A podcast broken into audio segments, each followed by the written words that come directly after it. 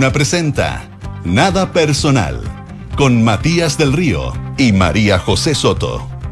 Auspicio de Universidad Andrés Bello, acreditada por seis años en nivel de excelencia en todas las áreas.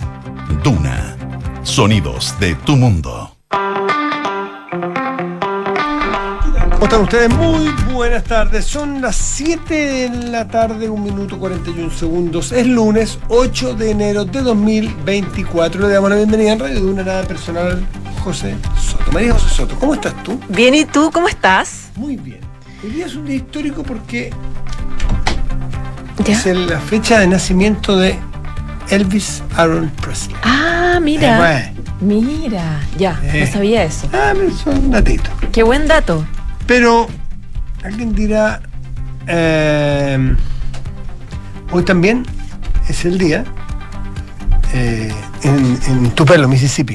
¿Mm? Ahí nació. Ahí nació, en pueblito, Mississippi, en ese pueblillo, El pueblo de. Tupelo. Tu pelo, así Tupelo, se llama. Mississippi, sí. Tu pelo. En- exactamente, en Mississippi, Estados Unidos. Pero hoy es la fecha de nacimiento de un gran hombre, ¿no? que marcó una era. Hoy muere un hombre que marcó una era también. Hoy, hoy, hoy. No, no, se, no solo se celebra, se conmemora, se celebra. Hoy fue la muerte del Kaiser. Hoy ha muerto Frank Beckenbauer. Ah, mira. Fíjate que piedra angular, todos los diarios del mundo naturalmente, eh, se centran en, en la muerte del gran, eh, del gran jugador del Bayern Múnich y de la selección Leyenda alemana. del fútbol pero alemán. leyenda. Para que, para los que no lo, no lo consideren, a lo mejor son menores y no reconocen a Beckenbauer, Beckenbauer está considerado junto con o sea, uno, de los, uno de los parejas de centrales mejores de la historia del fútbol. Y dejando el chauvinismo de lado, nuestro Elías Figueroa, el otro. Nuestro Elías Figueroa, de Er- Elías Ricardo. Eh, y esto no considerado solamente por Chile, naturalmente. Bueno, pero lo de- no hablemos de don Elías porque haría falta dos, tres programas seguidos y no tenemos tiempo hoy día. Y todavía lo tenemos. Y, to- y todavía tenemos a don Elías entre nosotros. Qué gana conocerlo más, no lo conozco tanto, me encantaría conocerlo. Pero bueno, ha muerto Frank Beckenbauer. Es uno, José. Es, No te quedes pegada en, en los- en las comidas de Salaquet, esto es mucho más importante. Ya, las comidas de Salaquet van a pasar. Ya. La- Los ministros la- que pasaron por ahí, Ministros de si era bueno, si los tapaditos eran ricos o malos, el pan era bueno, si el jugo era guau, si... No, no, no, no te quedes en la Salaquet. Ya. El- miremos, eh, eh, leemos la mirada. Estamos hablando de Frank Beckenbauer. Es uno de los tres seres humanos que han ganado los mundiales de fútbol como jugador y como técnico de su país. Uno es Duchamp, el francés, ¿no es cierto? Vivo, vivito y coleando. Técnico actual todavía de la selección francesa, si no me equivoco, No. ¿no? creo que cuando se terminó el mundial, Después de que perdió la final con Sí. Argentina, ¿sí? Bueno, Deschamps. Los otros son José Soto, y ninguno de los dos fue nunca donde Salaquet. Mario Lobo Zagalo y Frank Beckenbauer. Uno murió la semana pasada, hace cuatro días, y otro murió hoy. Dos íconos. En el caso de Beckenbauer, además, que después de una carrera de dirigente, eh, tuvo muchas críticas muchas veces por la disciplina de Arturo Vidal con jugada del Bayern. Le decía tiene que controlar esa disciplina. Era realmente un caballero, un astro en la cancha, en la banca y en la dirigencia. Ha muerto un hombre realmente, realmente importante. eh, campeón del mundo del 74 con la Alemania, con su país, y el 90 como seleccionador de su país. Así que toda la admiración y el respeto a don Frank Beckenbauer, el Kaiser, así se le decía. De Champ sigue siendo entrenador. Sham sigue siendo entrenador, qué bueno, muchas gracias. Así Por que e- eso. Por eso no te leíste la pauta, porque estás estudiando la historia de Beckenbauer. No hace falta, no he leído nada de la historia. Oye, Mati, pero aparte de Beckenbauer, lo que hizo también fue que el Bayern Múnich, él hizo que fuera una potencia en la Bundesliga. Des- cuando él llegó, No lo eh, era. la- la- no lo era, habían ganado dos Bundesliga y ahora tenía Sí. razón, era un equipo, hoy día parece uno de los grandes, grandes, tiene ra- eso lo leí hace un tiempo, y, y me sorprendió cuando lo leí, el Bayern no era antes el equipo No. que hoy día. Y la Era- llegada de era el Beckenbauer. Hamburgo, probablemente el Borussia, esos eran los equipos grandes, el Hertha, Berlín, eh, en la historia, en la historia. Bueno, así es con Don Frank Beckenbauer, así que eh, ha muerto el Kaiser, Larga vida al Kaiser y a Mario Lobo Zagalo, que no le hicimos esto, que eran jugadores también del Brasil 70 con Pelé, esto estaba re lindo. Y Beckenbauer jugó con Pelé en el Cosmos Galaxy. Ahí terminó su Ah, carrera mira, también. Ya no se, no se arranque nadie, no estamos hablando de fútbol, estamos hablando de ejemplos, estamos hablando de líderes, estamos hablando de grandes personajes de la historia. De la historia, totalmente. Exactamente. Oye, para que no sé, no, no creo que se arranque. ¿Tú crees que se arrancan de ti, Matías? No Cuando creo. hablamos de fútbol decía, ah, se pusieron a hablar de fútbol. Cambiamos el Y no estamos hablando de fútbol. No, era solo un recordatorio. Estamos hablando del Kaiser. Histórica. Está de cultura histórica. De cultura histórica. exactamente. De Como si, si muriera Bjorn Borg y no habláramos de Bjorn Borg. Es como si muriera, ¿no te, ¿te fijas? O un cantante o un actor. Claro. Por eso estoy diciendo el día que se celebra el natalicio de Elvis Aaron Presley. Eso nomás, pero también hay cosas del día, la cosa chica, la- y, y el picoteo como del, del pájaro carpintero. ¿Ah? Ya. O sea, uno en vuelo alto. Y yo no- yo voy con el no, vuelo no, no. bajo, dice. Ahora vamos a ir nosotros con el vuelo rasante. Ya voy con Como el decía un amigo mío, como Sorsal de Parrón, así, vuelo bajito.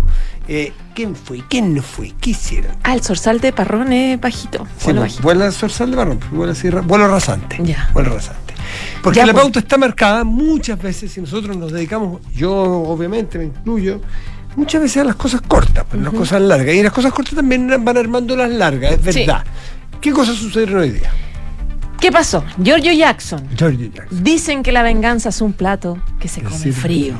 Pareciera. Y finalmente Giorgio Jackson eh, hoy día ya eh, anunció lo que había anunciado hace rato. El día que él renunció al Ministerio de Desarrollo Social dijo, yo estoy muy dolido porque aquí hay injurias. Hay gente que me ha dicho que he estado, eh, estamos vinculado a episodios de, de robo. hay gente que me dice que soy de una banda de delincuentes y yo voy a tomar acciones. El punto es que se tomó su tiempo para tomar acciones. estudió bastante la situación, no solamente desde el punto de vista jurídico, sino también polit- político.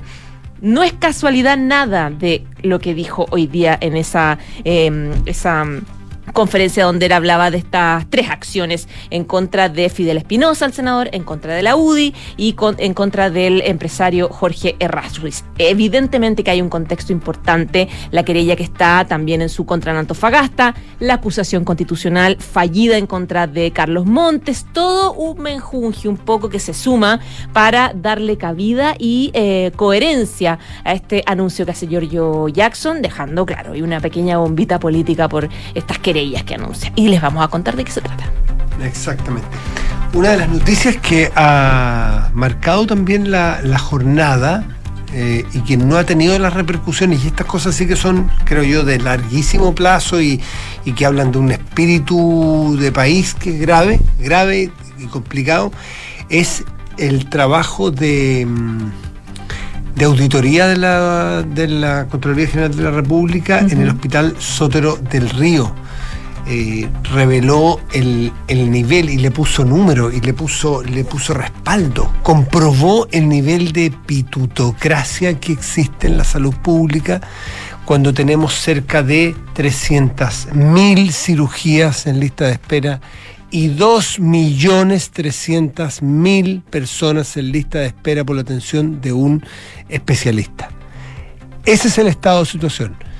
Por muchas razones pero que una de esas, insisto, muchas razones, no es solo esto, pero una que se suma e indigna es que en el trabajo que hace la Contraloría, específicamente en el sótero, se ve que hay una fila express, que hay un favor especial y hay un beneficio especial para obtener atenciones si tú eres familiar de algún funcionario. Después podemos entrar en los detalles de qué estamos hablando, pero eso es indignante. Indignante porque, y la palabra es nunca más precisa, porque indignante exactamente porque no, no, no es, la, no es la acepción de, de indignante de que enoja. Indignante es porque te quita la dignidad a ti como persona a ir a buscar tu salud. Los que tenemos niños chicos, solo imaginen llegar a una posta o a un hospital en la noche porque un hijo se cayó jugando a la pelota o en bicicleta o, se siente mal y está con vómito y quiere que lo atiendan y o tiene una luxación a un hombro porque se cayó en bicicleta y le dan hora para seis meses y el niño chico de 6, 6, 7 años no tiene que lo atienda, ni un especialista ni que lo operen, o una anciana que lo operen. Pero si tú eres pariente de un funcionario, a ti sí te atienden. Eso es muy indigno, muy indigno para las personas que le hacen sentir que son de cuarta categoría y que no tienen, eh, no son dignas de ser atendidas por un servicio por el cual tiene que atenderlo. Vamos a entrar, la propia ministra Jimena Aguilera ha dicho que esto es impresentable, habló de, de- de estudios, habló de, de- se va eh, se va a hacer un- una investigación más profunda y sumario y se va a investigar qué es lo que pasa en otros centros asistenciales, pues. Si esto es, esto es, es tremendo, fíjate que la Contraloría ah, eh, o sea, este informe que hizo la Contraloría del Sótero entre el 1 de abril del 2022 y el 31 de marzo del 2023, cerca de un centenar de cirugías a funcionarios y sus familiares fueron efectuadas en tiempo récord, saltándose las listas de espera. Muy mal habla de nuestra idiosincrasia del apitutamiento. Así que ya vamos a hablar sobre eso si nos da el tiempo. Oye, y quiero hacerte una pregunta, Matías del A ver. ¿Fuiste a Nunca, la casa de Salaqueta? nunca, no no? sé ni dónde Te vive. Yo, invitaron. Nah, nah, nah. Mira, es parecido a lo que dijo recién el ministro Lo de llamé para entrevistarlo mañana, lo invité a la radio mañana. ¿Y? No, no, no, No, no entrevista, no entrevista. No. No, pues está, de hecho tuvo que suspender una, Mm. una comida que había programado también él. Él- él- Marcelo desmiente, ¿eh? Marcelo dice que Sí. nunca tuvo en... Eso te iba a decir, habló hace poquito, lo desmintió, dijo que nunca ha hablado con él, que no lo conoce, que no ha estado en su casa, que no tiene absolutamente nada que ver y deslizó, no sé si la palabra es crítica, Matías, pero sí una advertencia respecto de las reuniones de políticos o de ministros con, con- en, en- en este tipo de, de instancias. Él dijo, cada vez que los ministros hablan o se reúnen, no lo hacen como personas naturales, nunca, bajo ninguna circunstancia. Siempre son ministros, por lo tanto, ojo con eso. Mm. Eso fue lo que él dejó ahí un poco instalado. Vamos a hablar más adelante de esto, pero a mí también me parece que estamos haciendo otro acto clásico de nuestra idiosincrasia, que es la hipocresía y el cinismo y el y el apedrear a quien está en el suelo. Me parece muy mal que alguien nos quiera engrupir, diciéndonos que eh, esto era una conversación normal y corriente de temas genéricos. Cuando a una comida o a un cóctel van personas vinculadas a un Un gremio, tema, claro. a un gremio en particular, con la autoridad que regula ese gremio en particular, hablan de ese tema. Claro. O si no, no se juntarían. No se juntarían. Lo que agrava esto no, no es cometer el error, los errores son errores, pero agrava muchísimo los errores cuando la explicación intenta engañarte o la, la- o la explicación intenta tirarla al córner. Digan, no nos dimos cuenta, nos equivocamos, pedimos disculpas. Esto debió haber sido anotado. A mí no me espanta que sea la casa Salaquet, González, donde fuera, me da lo mismo. O sea, otra hipocresía. A mí me gusta el partido de la cocina, a diferencia de los sacrosantos frente amplistas que siempre hablaron de la cocina como el gran problema del Chile moderno. No, la política es en la cocina. Lo que pasa es que se puede ser honesto en la cocina. Si tú, si la ley te exige anotarlo, lo anotas. Si no, no. Esto había que anotarlo porque tenemos una ley que indica que hay que anotarlo. Que indica que hay que anotarlo porque los temas vinculados donde puedes influir en la decisión de una autoridad te obligan a vincularlo. Y no, y no la versión que decía ayer el ministro de Justicia respecto de que son, es- eran temas como generales de, No, de no, no se habla de No. temas generales. No, no eh, como decía un amigo mío, yo nací un sábado, pero no el sábado pasado. Eh, y, y- no somos tan niños, no, no. Lo que pasa es que cuando sobre nosotros pasamos de la esquizofrenia total. Pasamos de ser un país que nos creemos Suiza, en que aquí no se pierde nada, en que aquí na- nadie falla nada, somos perfectos, a ser este otro país hipócrita donde nos volvimos puritanos, donde no se permite que un funcionario que tiene un auto del ministerio y que tiene un niño chico pueda pasarlo a dejar al colegio, le dé un beso y siga al ministerio. Tiene que ir en un auto propio y volver a la casa para volver a tomar su auto del ministerio y ser ministerio. Eso es hipocresía. Eso es fariseísmo. A mí me parece que eso no, no, no corre, eso no, no puede ser, es una vergüenza. Cosa de- la otra cosa, no puedo ir donde una persona que me junta con el ministro si yo participo en... Sí puedo. Sí puedo. Y que los empresarios se junten con los ministros y con las personas. Sí se puede. Y lo van a seguir haciendo.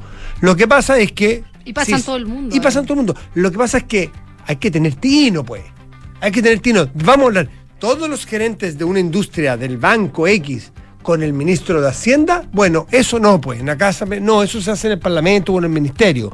Pero si hay una persona que junta a personas de distintos gremios, que son empresarios, con dos o tres parlamentarios, que fue lo que ocurrió cuando fue el diputado Undurraga, el, dipu- el senador Galilea y el diputado Santana, me tocó entrevistarlo ayer, esa fue la reunión. Y se equivocó ayer Santana cuando dijo que era los de la asociación de AFP. Había gente de la AFP, había gente de las navieras, había gente de distintos ámbitos. Y me parece perfecto que los empresarios conozcan a los parlamentarios. No se estaba tratando ahí una ley en particular porque había navieros, AFP y había gente de distinta índole. Que se junten y ojalá Salaquet les, les- les dé un sanguchito bueno. Distintos cuando son un solo gremio con el ministro de ese ramo. Eso es distinto pero nos vamos a pasar para el otro lado, donde nunca más nadie va a ir a conversar con nadie informalmente. Claro, porque dentro de eso, el ministro de Justicia ayer, claro, tenía un punto que por lo menos te hace pensar sobre la necesidad, decía él, de que existan espacios de sinceridad para poder llegar a acuerdos. Por es decir, pues. tiene que existir la posibilidad de que un ministro, un parlamentario, se junte o un a- alguien que esté vinculado a una empresa, una compañía, pueda explicar el punto de vista respecto de un proyecto de ley específico. Es el momento donde se necesita específicamente y, bastante entendible poder conversar. Eh, pero claro, la ley está hecha, la ley lobby, por eso no se entiende mucho la crítica que hacía el ministro ayer, eh, el ministro de Justicia a la ley lobby, cuando decía que... Decía, no llamemos ley lobby algo que no regula el lobby. La verdad es que sí está regulado y hay una lista, digamos, está regulado. De hecho, muchas veces yo he buscado la- las reuniones que tienen ministros con, con distintos sectores y con personas que están registradas. Existe. Y de hecho, en la ley lobby señala que están reguladas dentro de la norma las gestiones destinadas a obtener decisiones en la elaboración, aprobación, tramitación, etcétera, etcétera, de distintas decisiones del Congreso. Por lo tanto, sí existe esa legislación. Entonces, relativizarlo, la verdad es que eh, em, no, no, no, no, no se entiende mucho. Y el presidente lamentablemente erró la, la semana pasada, pues, cuando dice que él insta, no sé si usó ese verbo exactamente, pero que él empuja, anima, Hay que dialogar hasta que duela, una a, cosa a así, su, a, su, a ministro a que dialoguen hasta que duelan. Claro. Mandata, Obvio. dijo mandata. ¿Mandata? Muchas gracias. Oh, Me alegro mucho, pues, presidente, que usted mandata dialogar. Pero el diálogo tiene que ser de la forma que lo regula la ley. Eh, la- el que se junten las personas de un gremio con el ministro es exactamente lo que ustedes decían que no se hacía. Claro. Entonces, no digan que eso es diálogo. Cuando se equivocaron, acepten que se equivocaron. Y cuando no hicieron nada, digan cómo fueron las cosas y que no pasó nada. Pero que esto sea como una prohibición al diálogo, como lo plantea el presidente, me parece que se equivoca. No era diálogo necesariamente en todos los casos. Pero bueno, es parte de lo que vamos a conversar. Son las 7 de la tarde, 18 minutos. Estás en Duna.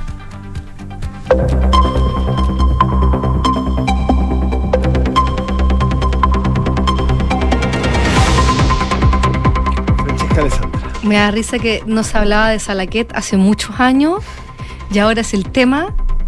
Sí. salió como un Sí, impresionante, sí, sí, ¿no? Las personas Yo que. el reporteo que tuve con personas que habían ido, porque me tocó entrevistar al diputado Santana ayer, y, y bueno, al salir me conversé con personas que di con personas que habían estado en esa reunión. Y al menos el reporteo de las personas que yo hablé, a ninguna se le había cobrado por ir. Es decir, el trabajo de lobista de, de Pablo Salaguet, en ese caso, los que yo puedo dar fe que reporté, era una invitación, incluso los invitados llegaban con una botella de vino y a tomar, un, o sea, y era un coctelito. No era pagado, no era el servicio que hacía. No tengo idea si después los invitaba a ser sus clientes, no tengo idea, pero esas reuniones no eran pagas hasta donde yo soy. Francesca Alessandro, tú tienes titulares. La Corte Suprema revocó la libertad condicional del machi Celestino Córdoba por el homicidio del matrimonio Luxinger-Macay. La instancia desestimó el recurso de amparo interpuesto a favor del representante mapuche. El IPC de diciembre cayó más de lo esperado y tuvo una variación mensual de menos 0,5%. En tanto, anual bajó la inflación un 3,9% durante el 2023. El retroceso del índice a precios del consumidor se debió a las disminuciones de los precios de alimentos y bebidas no alcohólicas, recreación y cultura. La primera ministra francesa, Elisabeth Borne, presentó hoy su dimisión al presidente Emmanuel Macron en medio de fuertes rumores de un gran cambio de gabinete. Desde Francia aseguran que la elección de quien asuma ahora la cartera será crucial para intentar mantener el frágil equilibrio de la alianza del mandatario galo. Ya a los 78 años murió Franz Beckenbauer, leyenda del fútbol mundial y campeón del mundo con Alemania en dos oportunidades, como jugador en 1974 y como entrenador en 1990. El Kaiser llevaba unos meses alejado de la vida pública, aquejados por problemas de salud. Había perdido vista en un ojo y estaba con problemas cardíacos también, lo que se ha sabido en la prensa. Joven, 78 Sí. ¿eh? Muchísimas gracias, Francesca Alessandra. Nos estén vemos. Chau, Chao. chau. Gracias, Fran. 7 de la mañana y 20 de la mañana. Te por 12 horas nomás. 7 con 21, estás en Duna. Nada personal. Está con un poquito de jet lag, la Sí, José, porque está. Es que soy tan AM que, claro. Claro, es- está es bien, está bien, te se entiende.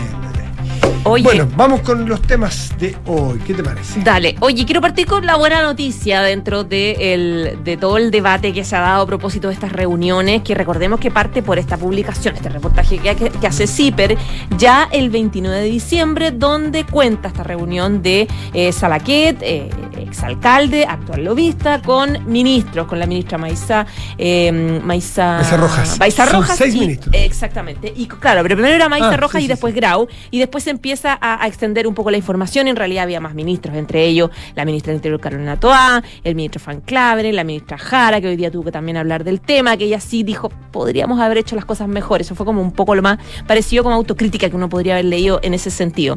Y hoy día estaba toda la expectativa de lo que podía pasar en la Comisión de Trabajo de la Cámara de Diputados, porque están en, en con el tiempo el contra la moneda, porque eh, necesitan avanzar lo antes posible en la reforma previsional. Queda súper poquito tiempo para que empiece el receso legislativo. Eh, este mes es clave porque empiezan las vacaciones en el fondo en febrero y en marzo empieza ya un nuevo año que eh, está súper marcado por las elecciones municipales. Por lo tanto, es fundamental para la moneda poder avanzar en esta reforma que es la emblemática del gobierno. Y estaba mucho el temor de que este enredo con las reuniones terminara un poco mermando ese avance que esperaba la moneda, sobre todo por las críticas que había a Juan Santana, que es presidente de la Comisión de Trabajo del Partido Socialista, quien también eh, reconocía anoche, tú mismo lo decías, que él fue también a esta reunión, esta comida, esta cena donde Salaquet, él hoy día lo dijo clarito, yo asumo que fue un error político haber asistido eh, a una reunión con, eh, con de, para hablar de, de AFPs, dijo con privado, eh, pero él decía no voy a renunciar a la Comisión del Trabajo, a menos que evidentemente me obliguen a, a hacerlo. Eh, él está en el riesgo de también que lo llamen a la Comisión de Ética, etcétera. Bueno, con todo y a pesar de los llamados de la oposición a que él salga de esta,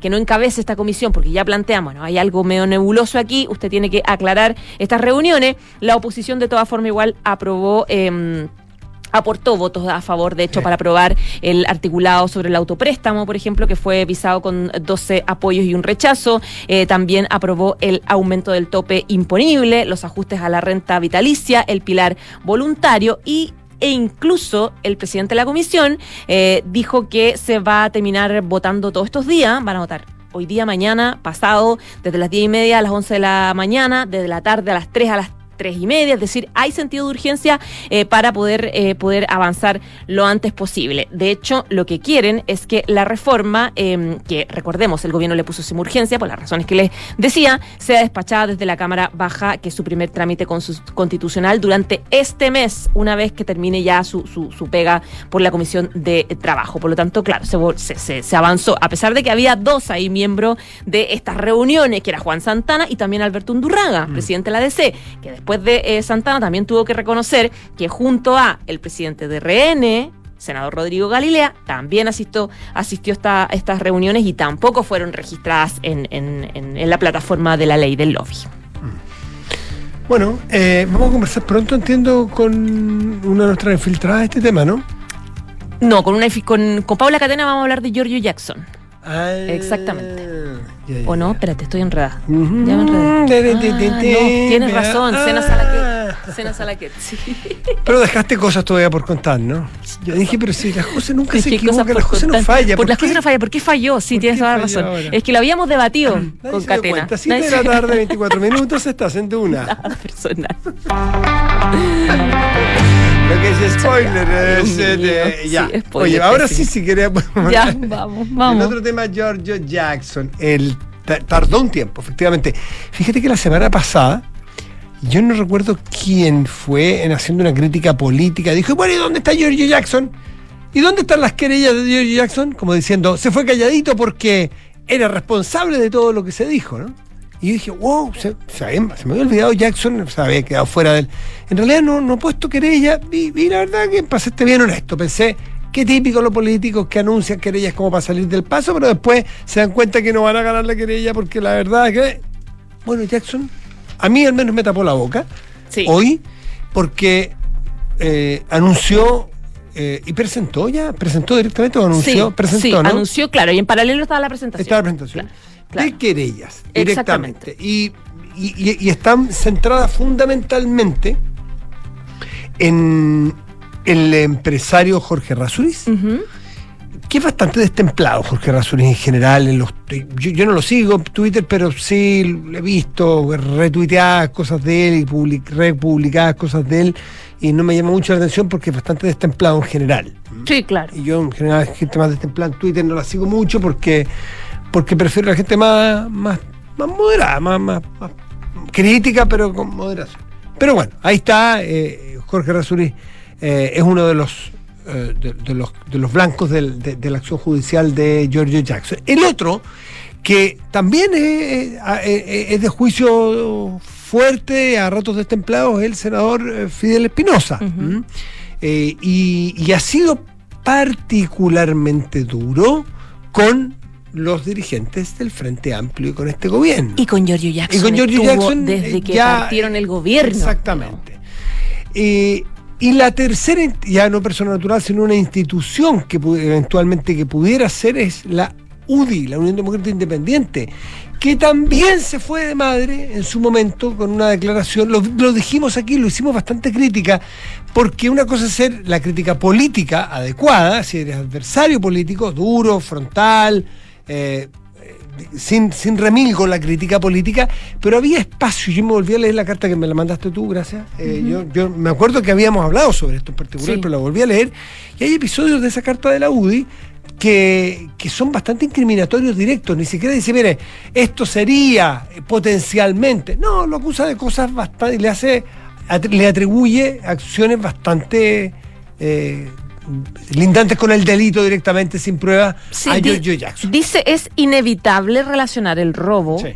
El robo de los computadores, recordemos ahí en- eh, fue el. ¿Cuándo fue el robo de los computadores? ¿En abril? Fue el abril. Sí, me parece que Ah, fue en abril, tengo la fecha por aquí Yo anotada. también la anoté y obvio que se me perdió. Ya, pero se abrió Bueno, este año. dice, es inevitable relacionar el robo de los computadores a su oficina con el caso convenios en el que la fiscalía invita a la- eh, eh, investiga la posible defraudación y agrega la carta. Incluso el propio ministro declaró que le parecía bastante sospechoso. ¿Te acuerdas que todos dijimos Sospechoso, que fue una cuña mm, no muy acertada política porque planteaba la duda en el fondo?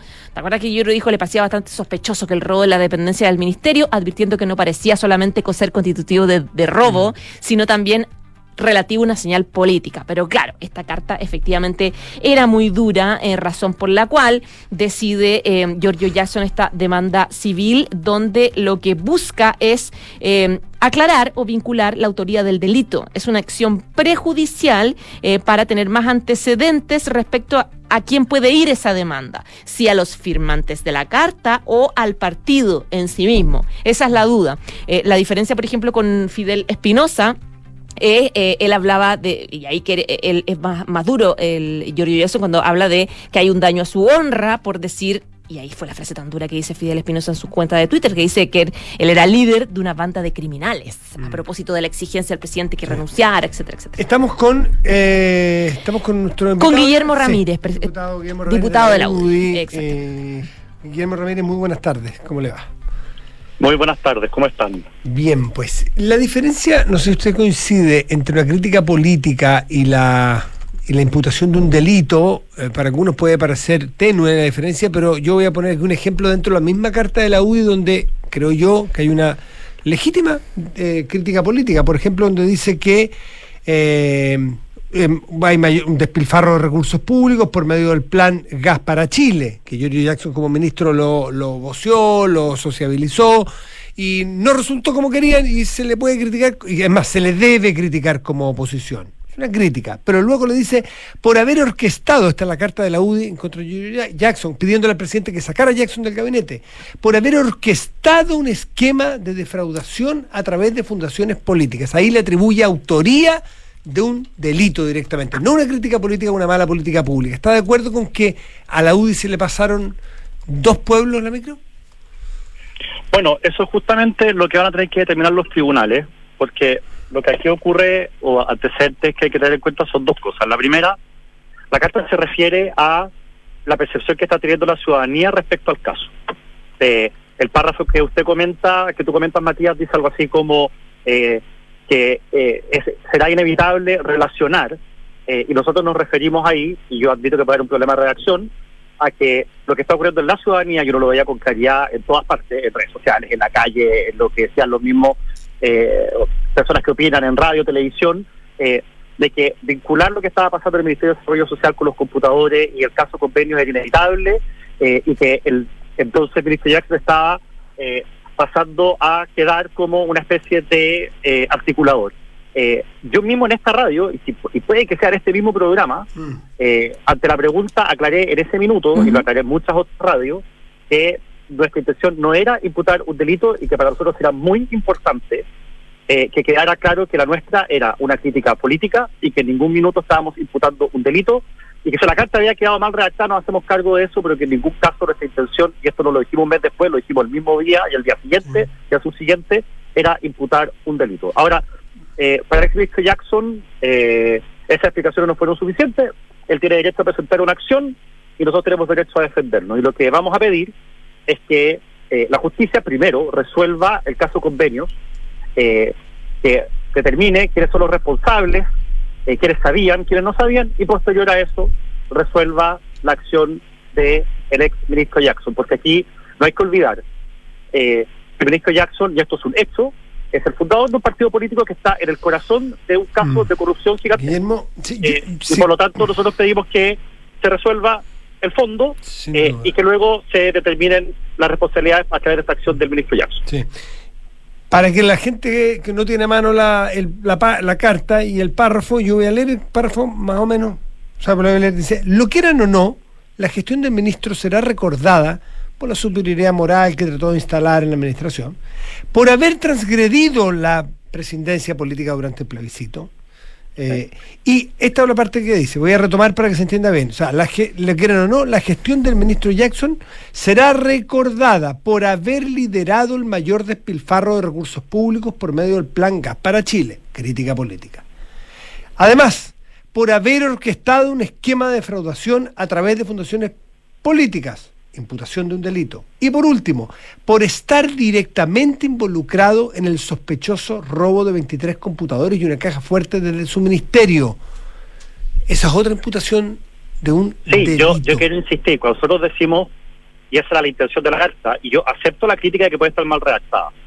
Nosotros, cuando decimos, eh, se quiera o no, eh, quedará en la historia o quedará la sensación, usted tiene ahí la carta, Sí. nos referimos a la opinión pública. Ya, eso no quedó sería claro. Contradictorio, sería Pero- contradictorio decir eh, orquestar una sospe- un sospechoso robo. La gente, la opinión pública, que era lo que estaba ocurriendo en ese minuto, eh, hacía o relacionaba lo que estaba ocurriendo con el ex ministro Jackson y de hecho la carta era para pedir su Sí, salida sí, del ministerio. salida en 48 horas, como- ojalá. ¿Perdona? En 48 horas, ojalá, le dicen al presidente. Claro, nosotros, nosotros estamos pidiendo la salida del ministro Jackson, no estábamos pidiendo una investigación judicial porque estábamos hablando de responsabilidades políticas, Sí. estábamos hablando de la opinión pública y de la fe pública, Es Sí. que se hace insostenible que un ministro se mantenga en su cargo cuando la opinión pública tiene estas Mm. sospechas. De hecho, Ya. intuyo que el presidente Boric nos encontró la razón en la argumentación de que era insostenible tener a un ministro así en el gabinete porque lo sacó, de hecho. Mm. Pero insisto, ese es el punto controvertido y eso es lo que van a tener que resolver los tribunales. Él tiene Se su derecho entiende, a se presentar entiende. esta acción, nosotros nos vamos a defender. Se entiende, porque no, disculpe, ah, en esa explicación se entiende muy bien. O sea, usted lo que decían, sáquenlo porque la gente lo va a recordar por haber hecho un fraude. No están diciendo, sáquenlo porque hizo un fraude. Eso es exactamente el espíritu de la carta y no lo estoy aclarando ahora. Yo sé, me Eh, consta porque lo hablamos en su momento aquí. Yo creo que habré estado en unas 15 radios aclarando el punto porque Ya, me parece que dentro del juego político imputar delitos está absolutamente fuera de las reglas y me parece también, y en eso coincido con la declaración de hoy del Partido Socialista, creo que judicializar la política es tan malo como po- politizar la justicia. Creo que llevar esto a sede judicial, eh, en cierta forma, es una novedad, sobre todo considerando las cosas que el propio Jackson y la gente del Frente Amplio decían cuando eran oposición en el Congreso. Está bien. Porque se nos ponemos a buscar declaraciones de imputaciones de cosas Ah, no, eh, no, no, podríamos estar esta mañana en la tarde. pero ya estar esta mañana, pero yo no quiero jugar al empate. Lo que quiero decir es que no Sí, me sí, parece bien que lo que nació como una crítica política termine en un tribunal. Está bien. Diputado, si la investigación sobre ese robo de computadores avanza, que se está haciendo la Fiscalía Centro Norte, y concluye que se trataba efectivamente de un delito común, como cuento del tío, eh, ustedes como UDI, ¿debieran pedir disculpas, debieran pedir perdón por haber generado este error de redacción que finalmente hizo sentir que el afectado en el caso de Giorgio Jackson eh, se le afectó su honra en el fondo. ¿Debería haber una disculpa en ese caso? Lo que pasa es que eh, esas disculpas serían pertinentes si nosotros hubiésemos imputado un delito. Y justamente nuestro punto, el punto que vamos a defender en tribunales es que nosotros no hicimos eso.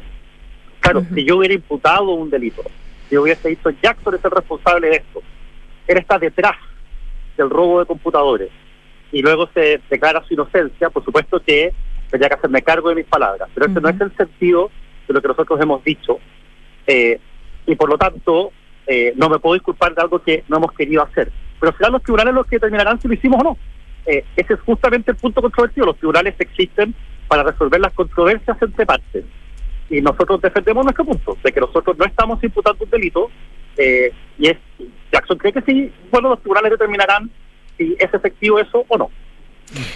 Diputado, ahora hay quienes plantean que esto podría ser finalmente contraproducente con la propia investigación que se está haciendo por el caso Democracia Viva en Antofagasta. Recordemos que acá una presentación de ampliación de querella donde se incluye a Giorgio Jackson por parte de diputados de eh, Republicano, Cristian Araya, eh, eh, el otro diputado Juan Irarrázaval, que también estaban en esa ampliación de querella contra Giorgio Jackson. Y claro, con esta acción judicial que presenta el exdiputado, eh, lo que busca es que en el fondo quienes tengan que entregar pruebas de estas acusaciones sean eh, los propios acusados por Giorgio Jackson. Me refiero a la UDI, me refiero a, desde el punto de vista de Giorgio Jackson, me refiero a Fidel Espinosa y al mismo empresario Jorge Errázuri. Entonces podría ser finalmente contraproducerse, porque da la sensación de que esto es una estrategia eh, político-judicial por parte de Giorgio Jackson para enfrentarse a lo que está pasando en Antofagasta en el fondo.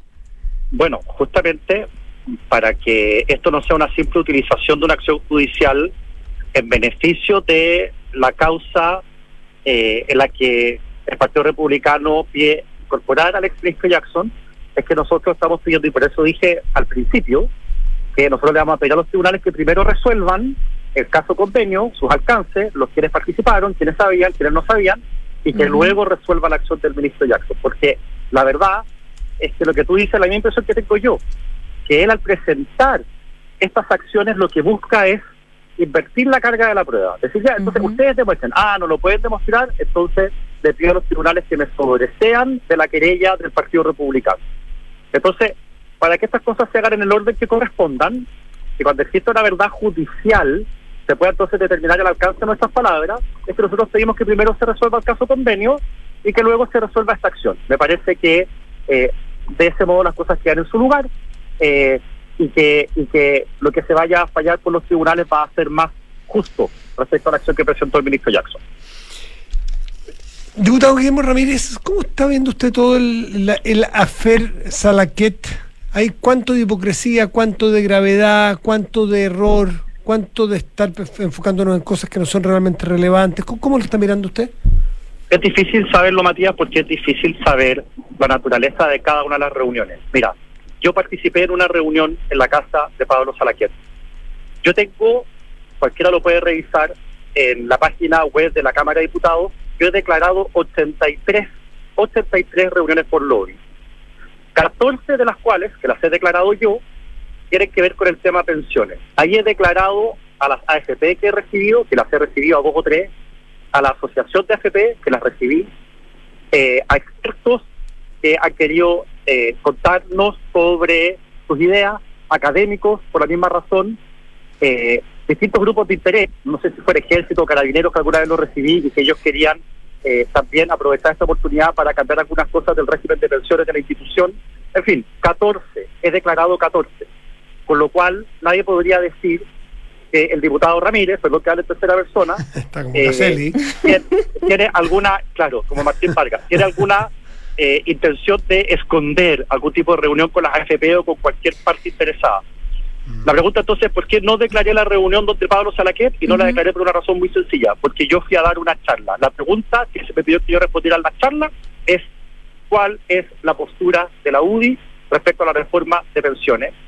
En esa charla dije lo mismo que dije en el seminario de la SOFOFA, que se transmitió por, en vivo por Emol TV, lo que he dicho en entrevistas, lo que he escrito en columnas, eh, con la diferencia que en una reunión como esa, uno en vez de hablar 10 minutos, 5 minutos, 20 minutos, Dip- puede hablar 45 sin problema. Diputado, pero Eh, quería preguntarle, eh, al margen de su caso personal, ¿usted comparte con el ministro de Justicia varias cosas como más de fondo que hace el ministro respecto a este caso? Primero dice que no se puede llamar lobby a esta ley lobby, porque no regula específicamente, dice él, ni al lobby ni a los lobbyistas. Segundo, él dice que eh, así como vamos, eh, un poco a, la fiscalización extrema, eh, vamos a tener que empezar a grabar reuniones, lo que él plantea como algo contraproducente porque hay que generar espacio de sinceridad también para poder llegar al diálogo y que también dice que eh, en este caso específicamente de las reuniones cuestionadas eh, no no son eh, eh, en contra de la de la ley porque eh, la ley obliga cuando son tipos de encuentros donde sí hay temas relevantes donde la autoridad tiene que tomar una decisión. Entonces, quiero preguntarle por estas defensas que hacía, si usted las comparte. ¿Cree que hay que cambiar, por ejemplo, la ley del lobby o cree que no estamos exagerando ya? Mira, la, la respuesta fácil para mí sería decir el ministro de Justicia tiene toda la razón. Te voy a dar la respuesta honesta. Ya. La respuesta honesta es que la ley actual puede ser buena o mala, pero es la ley y hay que cumplirla. Y la ley lo que establece es que cuando uno es sujeto de lobby, es decir, alguien te entrega información o una idea o datos o directamente trata de convencerte de algo, tú estás siendo sujeto de lobby. Y por lo tanto, eso tú lo tienes que declarar. Y yo he declarado 83 de esos. Eh, yo no he visto a los otros parlamentarios, pero yo asumo que debo traer el récord en el Congreso de cantidad de lobbies declarados. Eh, Es que hay directa, una verdad, proporción y- y- directa de la capacidad de reunirse con gente y legislar mejor, creo yo, ¿no? o sea, yo soy de la idea de que uno tiene legislaré. que hablar con todas las personas involucradas, Claro. Con todos los grupos que tengan algo que ver o que les vaya a afectar a la legislación para hacer su cuadro completo eh, y poder legislar mejor. Lo contrario sería pensar que los parlamentarios somos expertos en todo y no hay Sí. nada más Pero, erróneo y falso que eso. pero ustedes en el Congreso también reciben visitas, también en sesiones Sí. especiales, en las comisiones donde hablan, donde invitan expertos, donde se hablan y ustedes se enteran de lo que efectivamente no tienen expertise, es decir, hay distintas formas que son un poco más transparentes, digamos, que una reunión en la noche donde no queda registro. No, lo que pasa es que si no queda registro, habiendo una conversación como esa, eso es ilegal y tiene sanciones aparejadas. Eh, y por eso yo he sido muy cuidadoso, perdón que hable por mí, pero es que no conozco la naturaleza de las otras reuniones, no tengo cómo saberlo. Eh, uno tiene que registrarlo para cumplir con la ley. Aquí el pecado no es juntarse con alguien, el pecado es no registrarlo. De hecho, la idea de la ley es que uno se pueda juntar para poder tener una mejor idea de los proyectos de ley. Ahora, también como hay vacíos en la ley, uno tiene que asumir ciertos criterios. Por ejemplo, yo tengo un siguiente criterio. Si hay una autoridad o un grupo de interés o una empresa o un grupo de funcionarios o un gremio que fue a la comisión a exponer sobre un proyecto y después me pide un lobby, yo siempre lo rechazo. Porque no hay razón para que en privado me digan algo distinto Mm. de lo que dijeron en la comisión. Ahora, esa es una cosa autoimpuesta que no está en la ley, eh, pero que yo creo que es de toda lógica. Eh, yo quiero insistir, eh, en, en este caso en particular, me parece que una persona que va a dar una charla en la que no hay interacción, en la que no se te intenta convencer de nada, en la que no se te entrega información, ahí no estamos frente a un caso de Sí. lobby. Están las charlas, debate es debate, lobby es lobby, Sí. y uno tiene que cumplir con la ley, le guste o no. ¿Se Guillermo- puede mencionar la ley? Sí. Pero hay que cumplirla mientras no se perfeccione. Diputado Ramírez, lo último para despedirlo. eh, en, en- cuando usted dio esa charla en la casa de Pablo Salaquet, eh, ¿cuál era el público el cual escuchó su charla? eran personas vinculadas con el mundo de las AFP. Entiendo que también habían algunos académicos eh, de, de, de pensamiento y qué sé yo, que ven tema pensiones y que les interesaba saber, porque yo soy jefe de bancada de la UDI, eh, cuál iba a ser la postura de la UDI en el Congreso respecto al proyecto de pensiones. Y lo que yo dije en esa charla no es nada distinto, fue más extenso, pero nada distinto a lo que he dicho en público respecto de que estamos dispuestos a legislar en la forma como se cobran las comisiones, la TGU, el régimen de inversión, los fondos generacionales, pero que por ningún motivo vamos a aceptar puntos de reparto. Eh, ese es el resumen de las charlas, el resumen de mi entrevista y el resumen de todas mis intervenciones. Y a donde me inviten yo voy y digo exactamente lo mismo. Si en esa reunión a mí me hubiese entregado una minuta, me hubiese dado información, me hubiese tratado de persuadir de algo, tal como lo hice en las 14 ocasiones anteriores, yo habría registrado eso en lobby. ¿Qué hace un diputado cuando lo llaman por teléfono? Inventa- eh, Inventar de la Comisión de Minería de una empresa minera, o del calzado, o de lo que fuera, para no seguir dándole duro a una sola industria. Eh, Sí. Cuando lo llaman, se consigue en el teléfono, día es relativamente fácil, y le llega un telefonazo. Hola, soy tal persona. El diputado tiene cinco minutitos que quiero contarle algo. ¿Qué, qué, es, ¿Qué es un diputado? ¿Qué es usted? Yo lo que hago es decir, pida la reunión por lobby y encantado de que nos juntemos en vivo o por Zoom. Ya, perfecto. Esa es mi respuesta automática, porque esa, esa y, y ocurre a veces eh, que se va, se, con- se, se pide la reunión por lobby y no se concreta. Y eso ocurre sobre todo cuando te piden el lobby muy encima de una votación. Sí. ¿Y O sea, te diputado, la próxima semana se vota tal cosa y quisiéramos entregarle información, encantado, por lobby, pero es que no hay tiempo, no sé qué. Bueno, lo lamento. Déjeme preguntarle Eh, otra casuística. ¿Qué pasa cuando se encuentra con una con un incumbente, con una persona vinculada a un gremio, en un- una inauguración de algo, un cóctel, en el estadio, cualquier cosa? Y hay una cosa No, informal. ¿Qué, qué, qué- ¿Cómo se aborda eso? No, eso nunca me ha pasado, pero sí me pasó, esto es, es casi cristiano, pero hoy día estaba justamente en el Congreso, eh, siendo, eh, me estaban preguntando varios canales de televisión por el caso Saraquet, y había una señora, dos señoras esperándome, señoras que nosotros del Congreso, ya, y terminan de preguntarme justamente por el tema del lobby y se me acercan y me dicen, diputado, eh, somos de la NEF, eh, en en 10 minutos más usted en la Comisión de Hacienda va a votar este proyecto, tiene una palabra, digo, no puedo creer que estoy recién hablando de lobby y acá me están pidiendo una especie como de reunión informal en el pasillo.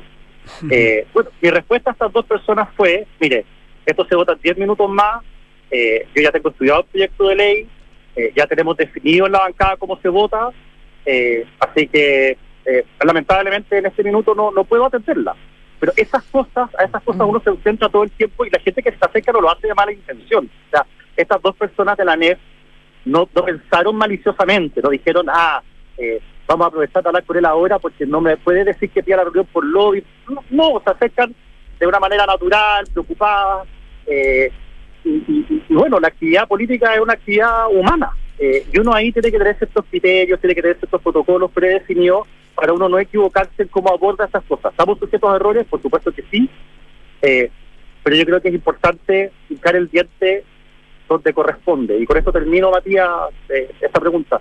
Eh, yo pondría más atención en los parlamentarios que no tienen declarados lobbies, en los parlamentarios que sí tienen declarados lobbies, porque es inverosímil, es muy difícil de creer que haya parlamentarios a los que nadie les haya pedido una reunión por una votación que ese parlamentario tiene en su comisión. Guillermo Ramírez, diputado de la UDI, muchísimas gracias por conversar con Duna esta tarde. Que esté muy bien. Que les vaya muy bien, cuídense. Chao, chao. Chao. 7 con 49 minutos, estás en Duna. Nada personal. Y saludamos a nuestros patrocinadores, ¿te parece? Turum, tum, tum. Un, dos, tres, ya. La Universidad Andrés Bello, acreditada en Chile en nivel de excelencia por seis años en todas las áreas y en Estados Unidos por el máximo periodo. Universidad Andrés Bello. Vamos a una pausa y volvemos.